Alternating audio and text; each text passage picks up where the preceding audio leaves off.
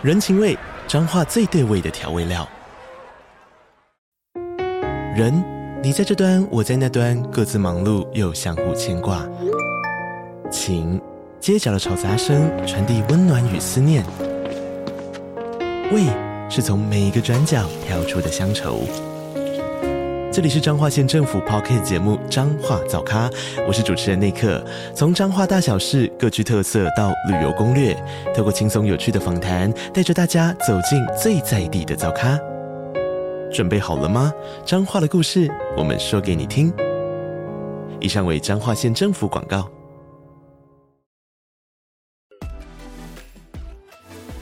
实际上，我要说，建筑的时间很长，呃，所以意味着。刚开始你一定是广泛的学习，是。广泛的学习有助于你对于建筑的判断会比较正确。嗯、那你可以想象为什么我们常常说一个毕业的同学，你会发现比较资深的人会觉得他的判断不成熟，其实不是他的问题，他判断不成熟的原因，呃，有的时候是因为他没有看到完整的一个面貌。嗯，那也就是说，呃，他可能没有意识到。这个案子有遇到执照的问题，也有遇到请照的问题，所以你可以发现，一个建筑师常常成熟的时候是四十多岁。那那个原因是因为他该走的走完了，哦、他在做判断的时候，他会建筑其实某部分就在做判断，所以他的判断会更加的精确跟精准，嗯、是因为他走完了这一路。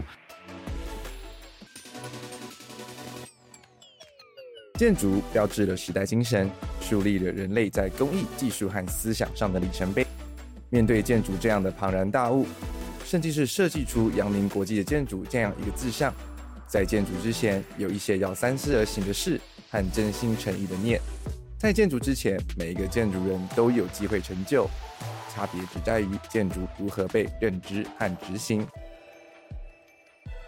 Hello，欢迎再次收听建筑家 Podcast，我是博翔。本周的节目又是我们跟潘基联合建筑师 JJP 共同制播的《在建筑之前》系列节目。今天的节目呢，已经进到了第五集喽。我们总共会有六集的节目。那我们在第五集也很想要邀请我们跟收听的观众，在听完了总共五集了之后呢，对于我们这个系列节目有没有什么样的想法？那我们也非常欢迎大家多多的跟我们留言支持。不管是在 Apple Podcast、Instagram 的贴文，或者是在 YouTube 上都有留言区，那也希望大家可以多多跟我们互动，让我们知道说还可以呈现出什么样的内容，或是你有想知道说在事务所的生态中有什么想知道的部分，让我们也可以在节目中为你解答。那如果你比较害羞，也可以私讯建筑家的 Instagram。来跟博翔我来互动，那我都可以把你的问题呢，也可以 pass 到我们的 JJP 这边来。那相信呢，这样子的互动也会让我们的节目跟你的知识更加的有趣。好的，那我们马上进入到我们第五节内容。第五节的主题呢，叫做“铁杵磨成针：建筑人的终身学习”。那这期节目我们再次邀请到的也同样是设计委员会的设计副总监。那我们一起来呃欢迎杨天凯，天凯你好。呃，你好，博翔，你好，各位听众，大家好，我是潘记联合金融师事务所，我是杨天凯。是，那天凯能不能跟大家稍微自我介绍一下？我是东海研究所毕业，然后呃。目前在职场上大概工作了二十年，那基本上都是在大的建筑师事务所工作，年纪可能也有一点了。不要这么说，听声音的话，他可能听不出来，觉得还是一个非常有活力的年轻人这样子。嗯、那没想到说，其实也是在建筑的产业上有一个非常丰富的历练。那我相信这一集呢，其实我觉得也算是站在一个有非常丰富的经验往回看的时候，可以给我们的建筑新鲜人很多很多不一样的指引。那我们今天的节目也同样会分成两个部分。那因为刚刚天凯也有提到说，他其实主要是待在大型的事务所嘛。那我相信在这个现阶段呢，很多的。同学也都会在思考说：“哎，我到底要去大型的事务所好呢，还是小型的事务所好？”那我们会在我们第一个节目上跟大家多多聊聊，就是一样是在职场的选择，或者是说在这些事务所里面如何打拼，如何培养自己的能力。这样子，那第二个部分的话，我们就会谈到，就是呃，天凯他上在毕业展览的时候，有去一个学校去做演讲，那他其实有给我们的毕业生们提了十个建议，那我觉得这十个建议都非常的受用，所以那我们也会在节目的第二个部分跟大家说明。那如果大家想要知道这十个重要的人生基本功是什么的话呢，就一定要持续的收听本期节目到我们第二阶段，然后一起来一探究竟。好，那我们首先进到的是我们第一个部分，就是关于职业的选择。那其实我相信很多的毕业生在毕业的时候都会开始想说啊。我到底该去哪里好呢？因为像是出国读研究所的话，我们在前几集的部分已经有聊过，那我们这部分就先不聊。那我们当然是想说，让他找工作啦。因为必须要养家活口嘛，总不能让自己毕业之后那个在公园里面住帐篷、睡纸板屋这样等等的。所以，当你就一变人一定要去需要去选择说，诶，我要去大型的事务所啊，或是一些比较小型、中小型的事务所。那有点好奇，天凯当时候为什么会马上选择大型事务所呢？谢我我首先我想很谢谢主办单位，其实办了一系列活动哦。其实算一算，我在职场上加上求学，大家可以想一想，大学其实有四到五年，那研究所可能两三年。我两次的呃大型事务所的工作经验大概也将近了二十年，其实时间很长啊。因为主办单位做了一系列的活动，其实也有机会整理回顾学校的一些发生的事情啊，以及职场上的事情。其实原则上当时的整理，其实希望能够跟同学们分享关于大学研究所在学校的经验，以及后来呃进入职场呃两个金融师事务所的工作经验。那这两个都都是属于大型。那其实这个跟我一毕业的时候设定有关。我想大型事务所有非常特殊的环境，一开始我就这样设定，那也很有一些机缘，所以就顺利的进了这两个大型的事务所。那我先首先分享一下大型事务所有什么样的优点啊？我想这可能跟个人的喜好有关，我想没有绝对的答案了。那对我来说，我回头看这二十年，我对我来说是蛮正确的选择。那一方面也归功于 JJP 是一个很优质的大型事务所。那我说大型事务所有什么好处呢？就是它第一个是有制度。那我想大家都知道，没有规矩不能成方圆。所以一开始我设定进大型事务所的想法，就是小型事务所可能不适合我。因为我希望有一个规矩，那这个无形的规矩，呃，长久之后就会习惯。那这个有些人喜欢自由，有些人喜欢被约束。那我想我自己是希望有有规矩。那回头看这二十多年，事务所提供了一个比较稳定、安定、无后顾之忧的成长环境。我想这也是大型事务所跟一般中小型事务所的优势之一了哈。大型事务所另外一个是因为它能走到大型、走到国际，我想它有很多各方各面的人才在这里面，跟有一些优秀的同事啊。随便举例，呃，公司里面可能有专门的呃法规的分析的人，那有细部构造发展的人。那有监造的同事，执照也可以得到适当的。就是当你需要寻求帮助的时候，那更何况后来随着事务所越来越发展，可能有更环宇宏观的组织，包含今天有机会能来录音。那也就是说，其实这个更宏观的国际观的这些事，是可能呃大型事务所有这样的机会跟提供这样的环境，而且相对于如果同学们有看过事务所的网站的话，我们的建筑物类型其实也比较多元多样。那这些组织营运跟团队合作，我想是大型事务所的优点。那我想这个没有一定的答案的对错，但确实我回头看这二十年，我自己对我来说是还蛮受用，也蛮正确的选择。嗯，是。那其实很多人啊，在这个这个时代上，都想说，哦，我很想要赶快自己开多多开业。那因为像是天凯，你也工作这么久，你曾经有想过要自己开业吗？呃。我想，我想可能会问这个问题是，呃，当时其实我也整理一些资料，因为呃，一个毕业同学可能心里会有点惶恐，他可能会想，我要不要呃念研究所啊？那我就业的条件是是是什么？是要进大型事务所、小型事务所，去公家的、去私人的，那甚至是建筑师考试。那其实我当时在整理文件的时候，呃，就发现说，嗯，如在整理过程中对自己很有帮助，同时对同学有帮助的事，我就把它整理起来，包含了建筑师考试。那可能博翔会觉得，哎，我我上面赋予的那些呃，就是考试的资料跟室内装修的牌照，当时的分享的想法，呃，并不是在说明开业，而是说怎么整理。但我先说说开业跟取不取得执照，并没有绝对的关系了哈。那我自己是这样，我自己其实并没有呃开业打算，但我也必须说说，呃，其实我取得牌照之后也放了十多年。那我说考试其实并不是为了执照，但考试确实对自己的帮助是有蛮大的，因为我想最终呃，在金融师事务所，最终还是希望当一个金融师。但是不是自己开业，我想对我不是绝对的关键的议题。那我有没有曾经想过？到目前为止，其实没有认真想过。那我也很幸运，说说事务所给一个很好的环境，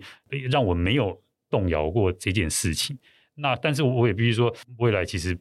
永远也不知道。但当你做好准备的时候，我觉得呃，对自己对别人都都会有多一点点信心，就是是呃，我因为我想问这个问题啊，其实也是一部分是受到就是最近跟一些建筑师聊天的时候，他们其实都有提到说，他们对于这个新的时代的一些 concern，就是说，诶，大家好像很汲汲营营的想要达到某一些人生的成就。但是相对起来，建筑这个产业其实是一个比较呃需要很长时间累积的行业，所以在这样子的脉络之下，其实就会有点冲突，就是可能会有一些呃年轻的建筑人，他们可能很快的取到了建筑师执照的时候，想说啊，那我接下来下一步就是要开业了这样子。那你自己觉得说，如果是一个比较新手的建筑人，然后马上面临到开业的时候，他可能会有遇到什么样的障碍，或者他可能会有一些什么样的困难，会需要去解决的？呃，我想这个。呃，也是大型事务所的某一部分的优点。刚刚说，呃，因为呃，大型事务所有不同的优秀的各领域的专业。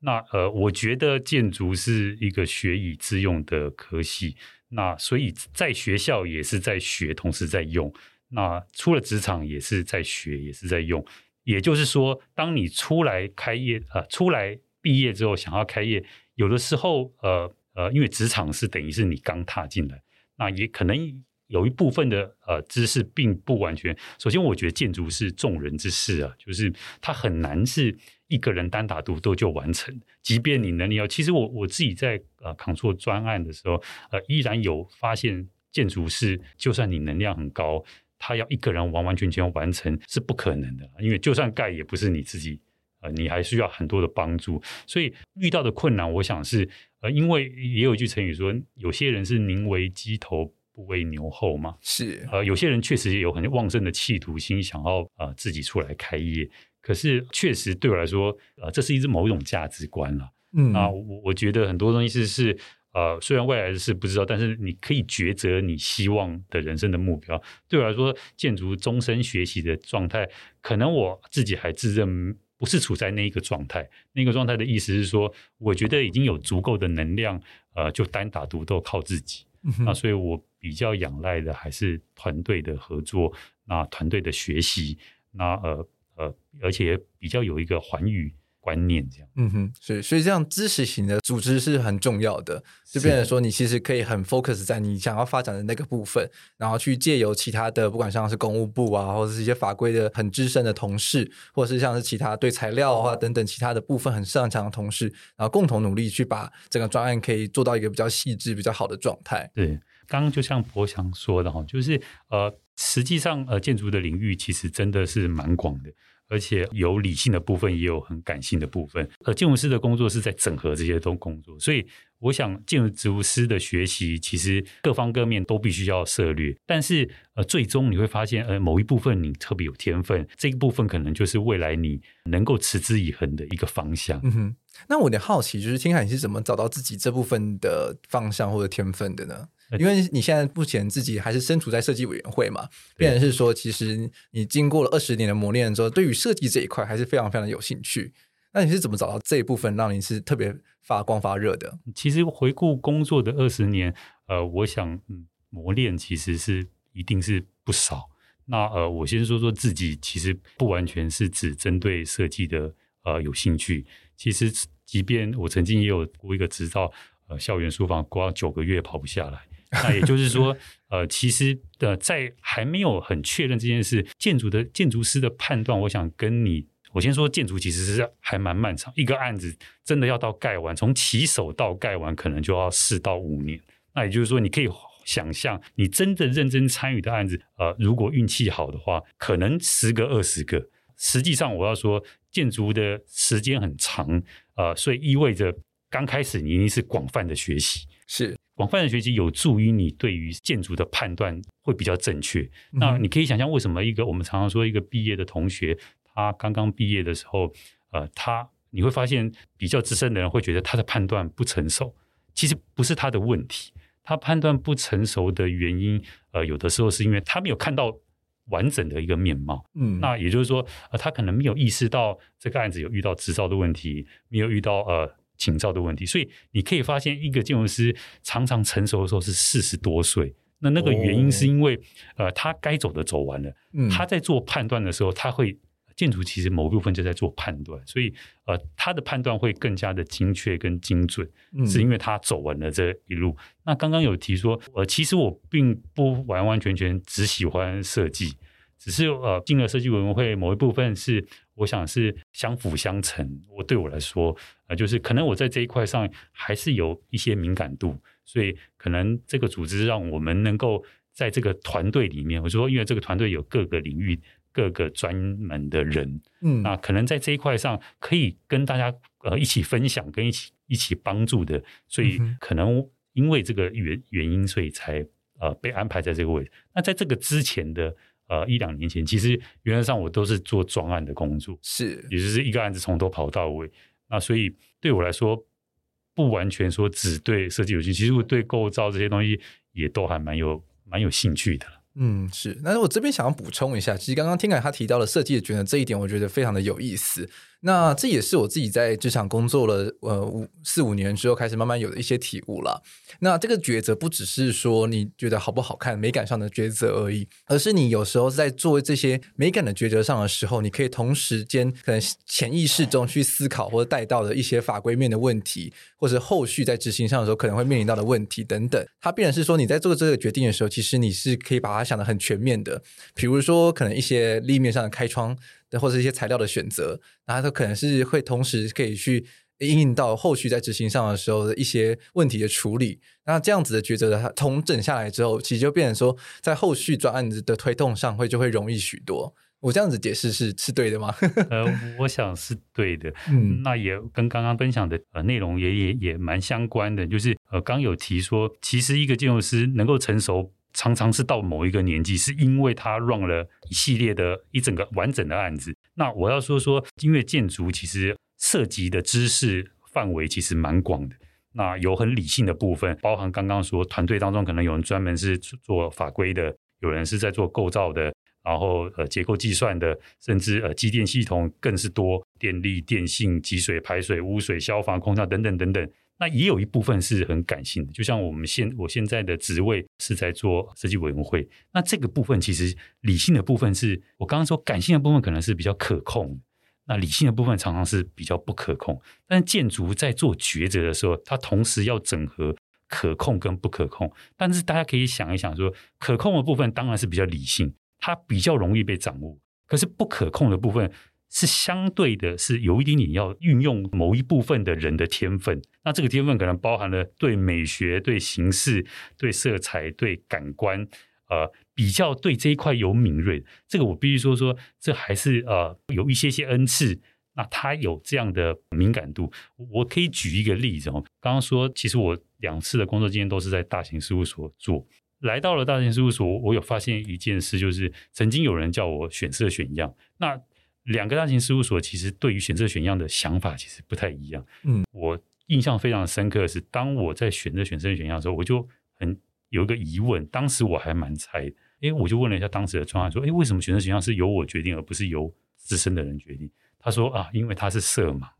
他这句话，他这句话的意思并不是他是真正的色盲，OK，而是我要说，呃，感性的部分就是很呃。很吃天分的这个部分，天生的那块神的恩赐了。嗯，那他说这句话的意思说，对他而言，红色就是红色，是。可是对一个敏感跟敏锐的人来说，红色它其实是一个光谱，哦，他看到的是那个感觉。是。那我说建筑其实这样，建筑是一系列的抉择过程，但是有一部分是理性的，是可以被控制的，但感性的这一部分，像现在设计委员会做的工作，某一部分是在把持这个。为什么会有一部分的人被选上做这件事？是因为并不是他有多特别或是特殊，而是他对这件事有有感觉。那他可以帮助，因为我说这个领域有很广。那大型事务的好处就是，这个组织战其实打的一定会比别人来的健全。是，但是他每一块都要有适当的人填在这个位置上。嗯。那我想就是因为这样，所以才会有设计委员会的。呃，发展跟这样的组织，因为有这样的需求，不是每一个人都需要，或是都必须要对这个东西做一个决定。是那呃，有感觉的人，他做这决定，或许会比较符合整体的呃形象。嗯哼。是，其实变成说，每个事务所其实都有个可能会有某一种风格，或者是某种惯性的一些语汇的存在，那就是会需要说有这一些比较熟悉事务所风格或语汇的这些呃专业的设计人来协助一些比较年轻的设计师去总合出一个就是可以让整个作品概括上来看的时候，觉得说哦，这个可以看得出是呃同一个事务所做出来的产品这样子。嗯，对。其实我觉得这蛮这也蛮困难的耶，因为自己有时候在在操作设计上的时候，其实也会非常的 confused，就有点困惑，就想说啊，不知道怎么做也好，所以就会需需要去寻求就设计委员会的协助，帮忙看，可能它都是一些很很细节的、很微小的调整，但是调整完了之后，可能一些比例的分割上啊，或者是一些颜色的搭配上，就觉得说，哎，整个都不太一样了。对。那另外呢，我还会想要问一下，是说，就是其实你刚才有提到说，在 JJP 工作也非常非常久了嘛？那有没有哪一些专案是让你特别印象深刻的？呃，专案我想，因为参与了蛮多的。我其实来 JJP 这个事务所有一段时间是蛮特殊，就是十大概已经蛮久的，十多年前，其实一晃眼，其实来来来 JJP 有十八年。哇！那有一段时间，其实呃参与了当时的呃双子星。大楼的新建案，当时是有被指派去呃 Maki 事务所。那我可能科普一下，Maki 是呃日本呃的一个建筑师，是那他在一九九三年得到普利兹克建筑奖。那他也是一个呃中型的，应该是中型的事务所。他代表作就是呃代官山。那后面当然有很多，包含了台北双子星。当然台北双子星后来有一些呃改变，以及现在呃纽约的世贸大楼。那那一段时间就是比较比较难忘，原因是因为呃当时是被日本指派去呃那边一起工作，嗯，那大概出差单独去，因为当时是有还是有一些应该说营运上的考量，所以不能一个团队去，那被要求去跟他们一起工作，那这等于是一个国际合作。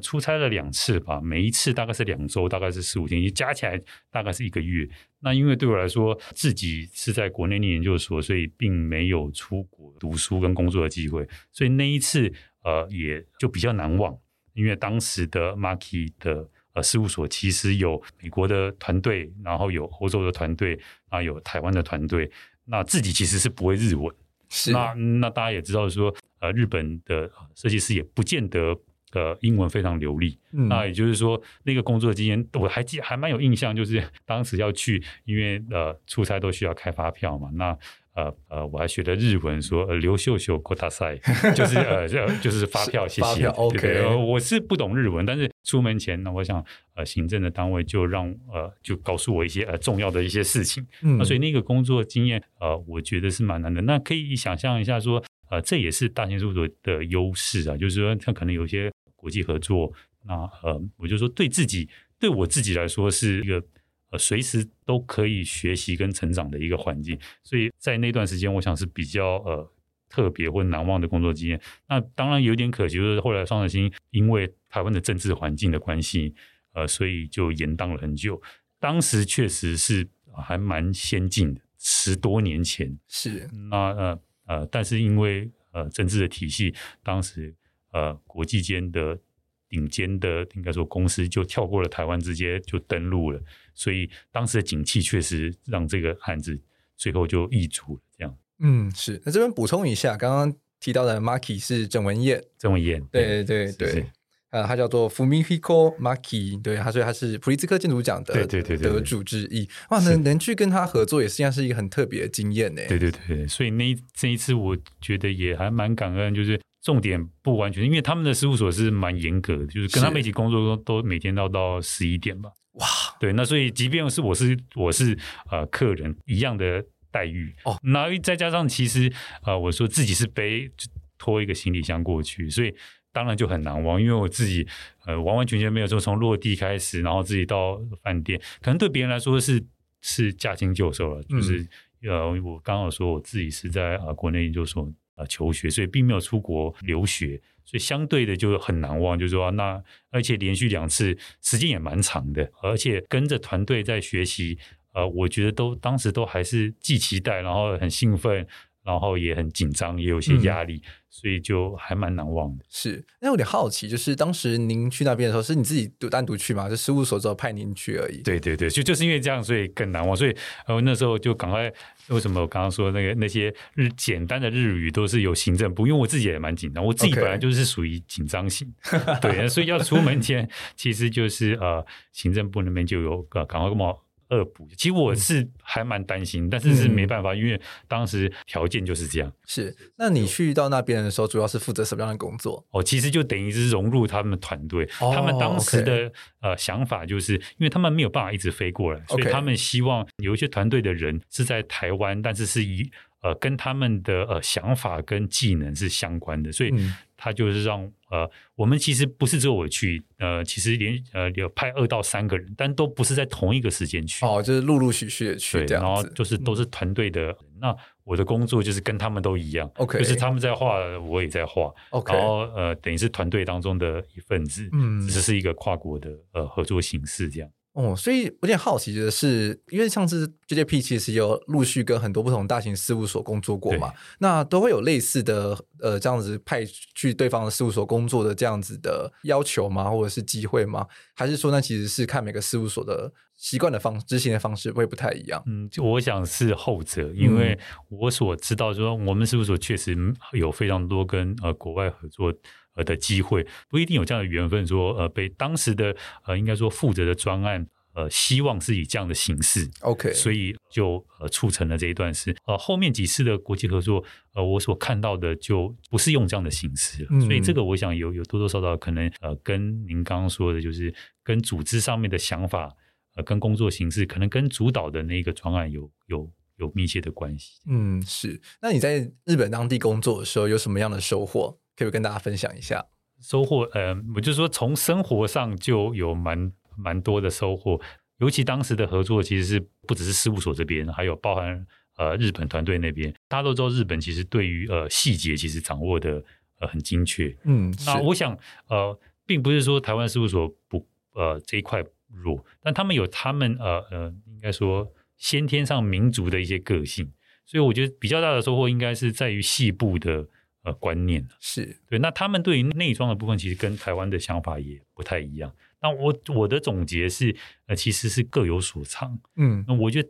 台湾这一块并不会输给日本太多。所以在合作的过程当中，我觉得我们有一些呃贡献，呃，日本这边也也还算蛮认同。嗯哼，对。那所以呃，总结的来说，我觉得在日本行里面，我觉得比较大的收获是对于帷幕墙的滴滴，他们是蛮成熟的。哦，我想一等一的这些事务所，呃，都是在这一块上都有蛮有成就。嗯哼，哦，因为确确实，如果大家有之前去东京啊，或者是大阪啊，就是尤其是这种大城市去旅游的时候，你肯定会对他们的一些摩天大楼，也是感到非常的惊叹，就是他们有办法去把那些呃帷幕玻璃去收的是非常非常漂亮。对，尤其是像是我我近期，因为很我很喜欢看日本的他们的建筑杂志，然后就他们因为东京地已经算是开发到了极限了嘛，所以他们就开始在一些很奇怪或者是基地条件非常严苛的状况下去盖摩天大楼。那我甚至看到有个专案，它是呃它的呃它的建筑物底下。不只是有公路要经过，就是车的路要经过，还有火车的，然后高铁的，反正就是底下下面一箩筐的东西都在你的基地下方。是，但是他还是盖了一个超高的那个摩天大楼出来，就觉得日本人在这方面的技术真的是，我觉得独步全球吧。是，我想我想说的对，就是呃，其实呃，我也不知道这样说好不好，就是呃，这个可能跟民族性也有关。日本人其实是很专注，呃，甚至有一点点偏执。嗯，所以呃，其实他在呃细部的表现上，就是呃还蛮发挥他们自己民族的个性。嗯、所以你可以发现他们的细节是做到非常非常细，是图也画的非常非常的细。那他们呃呃跟我们讲说呃中华民族的想法大而化之啊，可是有一点点不太一样，就是他们的，我觉得这跟民族性有关了。那我不不觉得说。呃，有绝对的对错，但这就是他们的特质，那也是值得我们呃呃共同学习的一个一个一个方向。嗯哼，是。那你刚刚有特别提到是说，就是他们都习惯每天都工作到十一点嘛？对。那在当时候，你自己会不会觉得有点适应不良？呃，嗯，其实呃，说实话，从求学到呃呃，应该说出差的呃那个过程，其实现在我必须说说呃，建筑的环境比以前好。嗯。其实我先说说那段时间，我是还蛮习惯。因为一直以来都是这样，okay. 一直以来都是这样。对对对，就是说从从呃，其实我经历了两个事务所 Artec 跟呃 GJP，其实呃 GJP 的初期我依然保有还是处在那个状态，嗯，所以工作到十一点，呃，当然是有一些呃一些压力，但是那时候还算习惯。那我也说说呃，随着呃呃劳工的意识的抬头，其实现在建筑环境不像以前。我想以前的建筑室内呃广告。呃，然后呃，剪接这些工作，其实关于设计的都是呃，还蛮呃，应该说还蛮血汗的。呃、对，所以所以你看，呃，Marky 事务所更是哦，Marky 事务所其实他们的实习是没有钱的，他们的他们的呃学生，像我去的时候，有很多人在那边做模型，嗯，可是他们是无偿，他们是呃，因为。呃，对于这个事务所的崇拜，还有他希望以后他们的师徒制是很重的，是，所以他们的文化跟我们确实是不太一样。那一堆人正在努力的做模型，但他们这是他们是血汗，他们真的没没有钱就在做，他们是为的就是呃，而且是做到我十一点离开，他们还在做，嗯哼，所以他们也很吃苦耐劳。OK，对。对，因为确实有听说过，就日本他们在师徒制这一块确实是发展的相对算是很很。根深蒂固了，对对。对，所以他们就是在大学时期，其实就会去寻找这样的机会。是。那你去呃投投师于某些事务所之后，你未来毕业的时候，你可能在那边工作机会也会比没有相关经验的稍微高一些。对，因为他们毕竟比较知道你的能力等等的。是哇，不得不说，其实对于现在我们就是这个时代的年轻人来看，就是每天要工作工作到十一点，其实是一个相对起来是一个。比较难接受的事情，对对对，所以说我就说，其实现在的呃，应该说，不管是 Young K Designer 啊，这些呃设计师啊，或者资深的设计师，其实算是呃，我觉得应该是环境比较好。嗯，确实，相对于包含我自己的经历，包含我的这些前辈的经历，呃，拿着睡袋在公司。过夜的其实是不在少数，哦、尤其以前做那些房地产的呃，以前这些前辈都告诉我，他们的桌下都有一个睡袋。如果突然间业主说明天要涂，然后就、呃、今天只能睡公司了，对，几乎都这样。那那我我相信博翔应该也知道说，像以前广告业也是，嗯，但是现在其实呃，我想呃，已经不是像当年，嗯，因为我想呃，工作之余，我想生活也是很重要，是而且呃，文明病这么多，呃，相对的。我想这个意思是大家比较知道如何去平衡工作跟生活，嗯，但我想这是这几年的进步。就像手机，哎，我觉得现在回头看还蛮夸张的是，其实手机也才没几年。对啊，对啊。对，那可是所以这个意思的改变，我想是对的啦，也是正确的。嗯、因为呃，人生到底为了什么？就工作，我想是其中一环。嗯哼，对，所以我觉得呃呃，身心啊，家庭啊，呃，我想。跟事业一样都很重要，所以我想这个是呃，对年轻的学子来说是好事啊。嗯，是，我相信这也是大家可能在想要投入建筑职场中，内心中都会对呃都会有的一个 concern 了。对，都有都有一个顾忌，就想说啊，听说很血汗，听说工时很长，或者是说每天都要加班到很晚等等。那就我自己的经验来说的话，其实现在这个状况其实主要是呃，如果有一些专案特别紧急，或者是一些竞图的时候，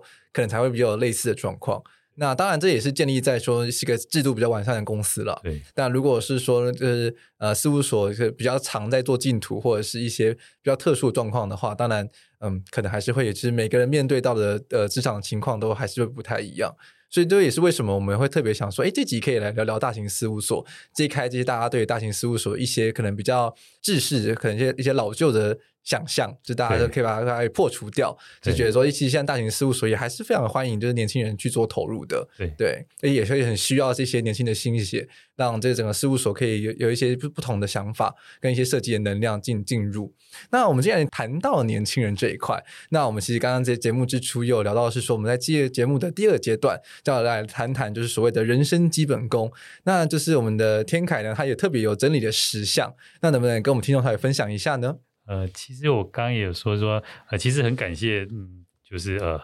呃这一系列的活动，其实让自己可以整理这些东西。那相对的，当时整理，其实整理到最后一刻都还不确定可以分享什么。那我刚刚说说，呃，其实自己在学校或者在职场加加，其实三十三十多年，在整理当中，整理自己从大学、研究所，呃，或者在 ARTE 跟 JJP 工作的一些项目跟作品，我觉得整理整理。发现其实还是可以整理出对自己跟对呃同事有同学有帮助的一些内容。那其实那时候整理十点，呃，也很难一一在这个这里面讲到到很细了。但原则上就是，呃，当时呃会呃希望对同学有一些帮助的。这十点其实给同学的建议，分别是从大学、研究所、跟职场、跟呃 JJP 所累积出来的。那我想，第一个，我想呃就是。可以想象说，当时为什么我还可以调出十几二十年前的资料，是因为其实当时都有一些好的习惯，这些习惯就是可以让我呃有虽然有一些呃呃资料，但是还能够呃在短时间内调出。所以第一个跟同学分享的，其实就是呃我觉得这个东西是要累积的，然后是要培养一个好的习惯。嗯，所以即便说在很仓促的条件下，呃还是可以呃有系统的把呃这些资料整理出来。那再来是我回顾自己在大学呃的从操作，其实是从手工的时代来的。是，那其实呃我跟同学们分享就是呃我觉得是顺应时代，终身学习。嗯、那这一块的原因是因为呃我发现从手画到电脑，其实我并没有太多的迟疑，就是呃我认为时代的改变。你必须要跟上这个时代，所以即便我想在大学，我回顾那些作品，我也放给了同学们看。就是其实我是手画画得很好，然后模型也做得很好，但我其实我跟他们分享的想法就是不能够 enjoy 自己曾经所拥有的能力，而是你必须要向前看，因为时代是在进步，所以必须要呃顺应时代，而且要终身的学习。呃，另外就是呃我。我在整理过程中也发现，有一些东西是可以存留的很长远的，有些东西是呃短时间时代的遗。我看了手上的很多作品，我发现有些东西是我现在在看，它并不成熟。那我我跟我呃同学们分享，就是可能每一个作品它有艺术的层面，也有技术的层面。艺术层面可能会流传的比较久，那技术层面可能你回头看，如果这个技术已经退流行了，呃，你可能就会觉得这个东西呃价值就变少，所以呃，因为做设计的人可能都会这样的呃需求，是你得明辨这个呃你现在所生产的这个作品到底是技术还是艺术。那我想，所以明辨明辨完之后，你才能够抉择说不会被技术所迷惑。像如果你回头看呃有一些呃以前看到的那些图。现在的时代来看，那时候可能画，我们那个时代可能 run 了一些三 D 就很好，是。但是你回头看，当它艺术层次、艺术层面很少的时候，你会发现它没办法存留。所以我调出自己很多作品的时候，也有这样的感受。所以我就跟同学们分享说，呃，你在做的过程当中，因为时代会一直进步，嗯，那如果你被技术所迷惑，你会发现回头看这件事，他的作品的价值很少。所以我在整理的过程中，真的有发现这件事，所以跟同学分享说：呃，你在做作品的时候，不能被技术所迷迷惑，你要辨识出哪一部分是像我手上有很多手工做的东西，但它艺术层面很高的时候，我发现它是不太会退流行的，因为它技术层面比较高。嗯，那另外就是也跟同学们分享手眼脑，呃，因为呃自己呃研究所的时候是呃从事有关于设计方法论 （design methodology）。那我觉得设计这个时候，因为是相较于建筑各领域然后来说，它是比较不可控。因为原因是因为呃，它有蛮多的层面是比较感性的，然后呃一部分是呃需要一些天分。但是从设计方法论来说，呃其实呃它是有方法可循。是我随便举一个例子来说，你可以想象一个刚毕业的大学生，他如果他是喜欢安藤，你会发现他可能看了很多安藤的作品，他做出来是。长得像安藤的作品，嗯，那你可以发现，呃，以前我们那个年代认为设计是暗香，嗯，那事实上，呃，经过呃解析之后，其实设计并非是完全是暗香，它是有脉络可以循的。所以我当时跟同学们分享说，等待是不对的，嗯，呃，一手二眼三脑，然后身带位心到位，就是呃，希望同学们不要因为呃设计在等那个天外飞来一笔。因为设计其实是、oh. 呃有方法可循，这样子才有办法呃有效率的做规划设计，嗯，而不会是呃限制呃自己在等那个。我想可能很多同学也会有呃面临在求学过程当中，呃，因为设计其实是建筑系呃很重要的一个科目，对，而且它是当它呃没有过的时候，它是会被，被挡修，被挡修。嗯、那为什么？你可以发现，不管在职场或在学校，都是在学习同时用。可是为什么有人学了，但他用不出来？是因为他并没有掌握到我说的设计方法论的呃一个逻辑，所以他吸收了很多，但他他觉得他生不出来。但他生不出来是他没有意识到，呃，他在等那一件事，但是他等那一件事其实是是不对的，因为呃呃，设计其实是有一定的进程。嗯哼。那我有点好奇是说，你你所谓不要等这件事情，是说就是，譬如说，我们可能像就是大学的时候做做设计的习惯，就会觉得说啊，我要熬夜，我可能通常什么凌晨十二点到一点的时候是我灵感最好的时候，那时候才来想设计，所以不应该说或者是说不建议这样做吗？而反而是说，可能就是不断的去从不同的面向去思考这个设计的作品，然后或或许在这样子摸索的呃步骤之中，你就会想到一些呃特殊的解法。或者设计操作是这样子吗？我想从很多训练可以知道说，呃，设计其实是有一些方法，呃，包含说为什么快速设计是给你八个小时，嗯，然后大设计、规划设计给你四个小时。但可以想象一件事说，当一个没有经过训练的人，就就好像我，虽然我考过这样的考试，但我可以回想我在大一的时候，叫我八个小时画满。我我其实都是画两面，嗯，但是我要说这，如果是我大一的状态，没有经过训练，他要做这件事其实不太可能，因为我说首先要定义设计是什么，那设计其实是一连串决定的过程，是、嗯，但是当他会卡住，是因为他呃，他认为这件事是一个暗箱，所以他没有办法做这样的决定。那所以你可以想象，没有受过训练的人，他要画八个小时生产那张图，对他来说是是做不到，嗯，那呃，也就是说。呃，以前过去觉得设计是暗箱，事实上设计是一个呃输入跟产出的过程，那呃也是一个学习跟用的过程。但是学习是大家可能很能理解，但他如果用不出来，是因为他缺少了呃连接的过程。OK，所以相对的这个决定跟这些呃条件，他必须在他心里面有一个条件的价值的排序，然后同时他要决定这件事，所以他才能够在那。也因此，也因为是这样，所以可以想象为什么经过训练之后，他八个小时一定能画出来，只是差别是好还是不好。那四个小时他也一定能画得完。那这个其实很不符合说，你当设计不是你投币按一个按钮就出来，但为什么他做得到？是因为设计是呃，并不完全是暗箱，它依然是有基本的方法可循，但。因为设计有蛮多主观的，呃，应该主观的决定，所以这个主观决定因人而异。可是有一部分是很客观，那这个客观的条件也是后来在职场跟学校不太一样，是在职场上这些客观的条件是可以被比较容易被定义下来。那也就是说，在你心里面如果有一个呃价值的排序，它是很容易。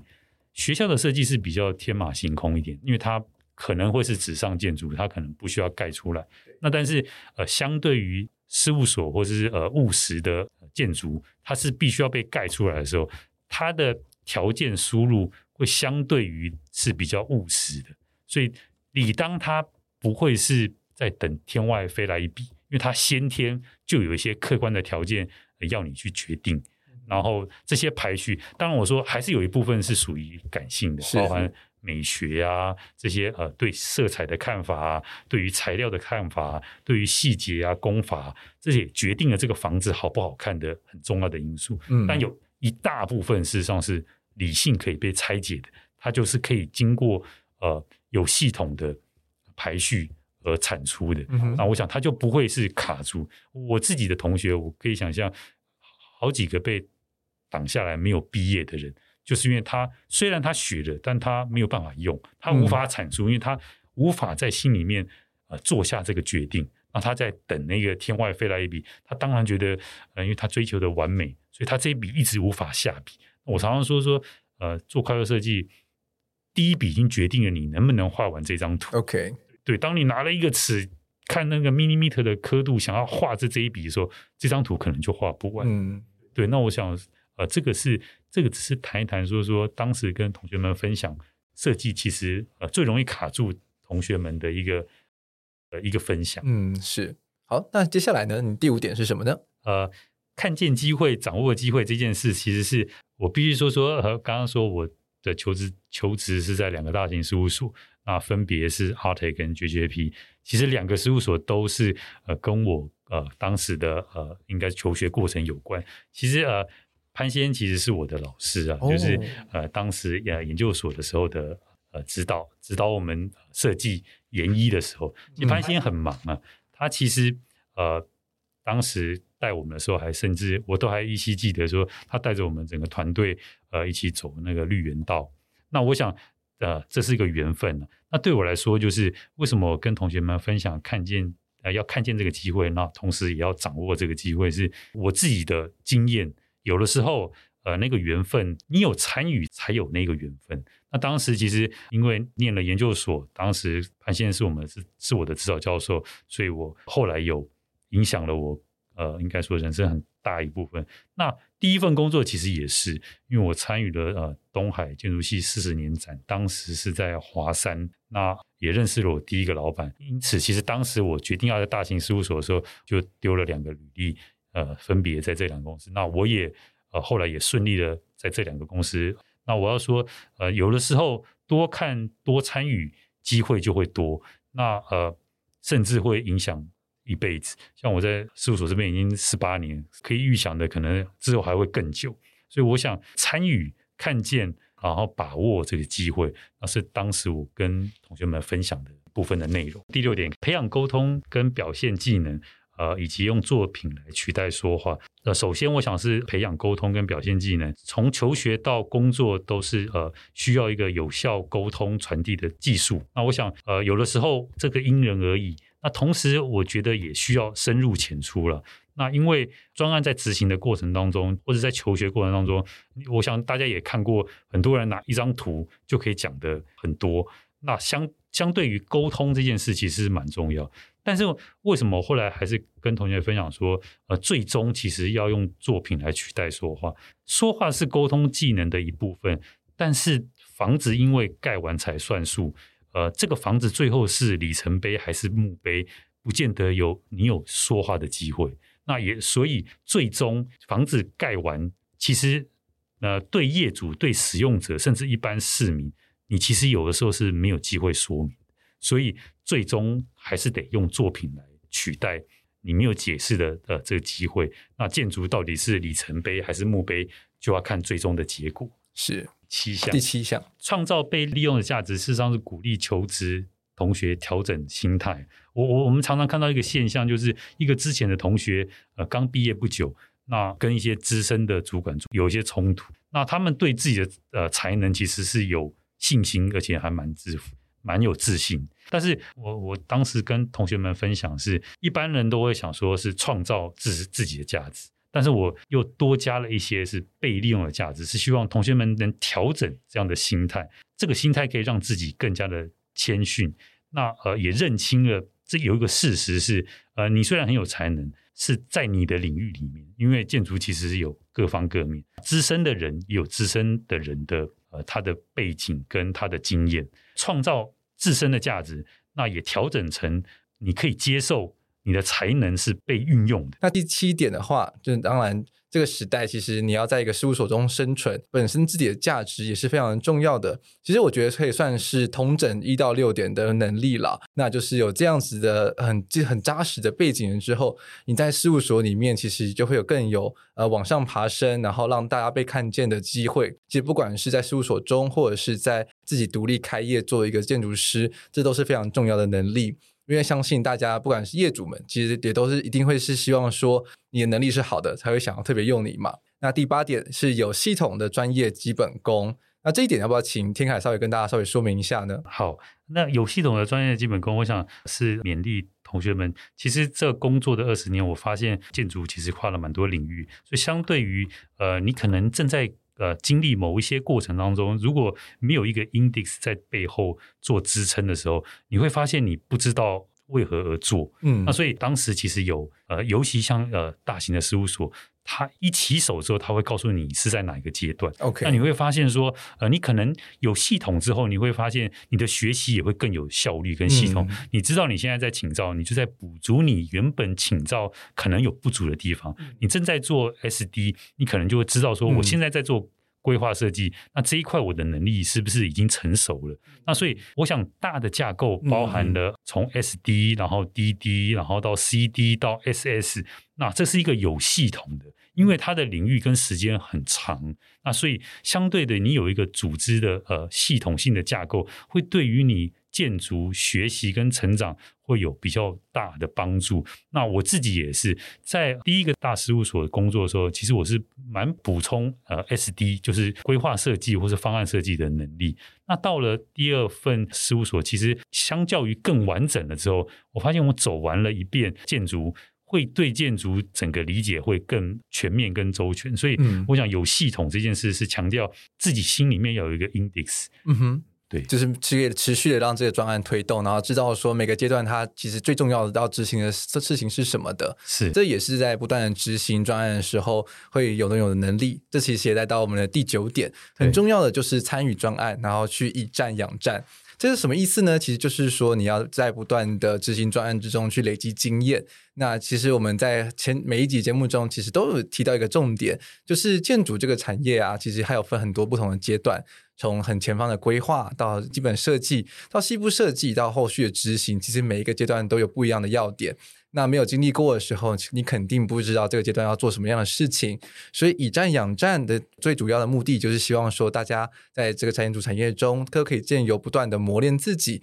来达到更好的呃这执行的效率。那你在未来也可以也得更懂得如何去发挥自己的所长，去执行专案，让专案可以继续推动下去。毕竟我们每一个人的目标都是希望说自己有经手过的专案可以实际被建设出来。第九项我也再补充一下，就是。其实参与执行跟以战养战，其实是最有效率的学习。那像呃，如果你在执行一个高层建筑物，呃，如果你是死读的，其实是不容易。因为我们常常说，做完一个专案，呃，假设说你曾经经历过一个某一种类型的专案，你会发现说，最终所得到的学习会远远比你死读死记来的有效。所以呢，鼓励同学多参与专案的执行。其实你各种类型都 run 过之后，你会发现实战其实比死读来的更有效。那第十点也是非常重要一点，其实我觉得这也是我们这个时代大家可能很需要培养的能力，那就是专注。把一件事情做到最好。那我我看到天凯他有特别引述一句话，他是在《Money》杂志上，比尔盖茨的父亲曾经问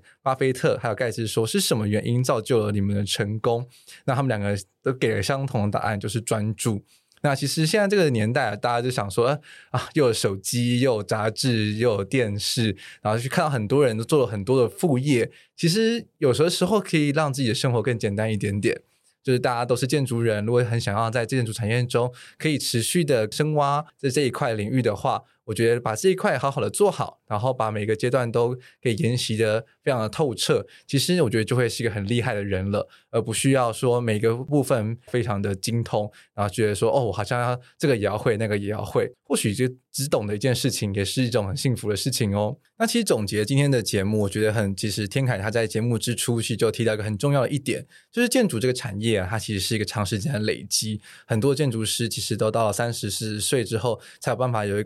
看到一个比较完整的面貌，去执行对的判断。而在每一个设计的抉择之中，它同时有理性跟感性的成分。那其实就是也需要这样子不断的累积之中，才有办法让这个设计的抉择是一个比较对的判断，然后让这个专案在后续执行上可以做得更对。那我觉得实际做的案子，然后呃实际的投入，然后不断的以战养战，然后跟专注在建筑产业中，相信每个人都可以让在建筑产业中有得到一个更好的发展。我觉得在这个时代中，真的算是一个很很棒的鼓励，也希望大家也可以详细的十点的，我们也会把它整理在我们本集的节目资讯栏中。如果大家想要一看就进的话呢，也非常欢迎点击本集的节目资讯栏。那相关的资讯我们也会放在贴文之中。那以上就是我们第五集的内容。那我们第六集呢，就会是我们 GJP 在建筑之前的最后一集。第六集的节目，我们将会邀请到我们潘记建筑师事务所非常重要的一个人物，就是张晓明张建筑师，来到我们节目中，以混种大时代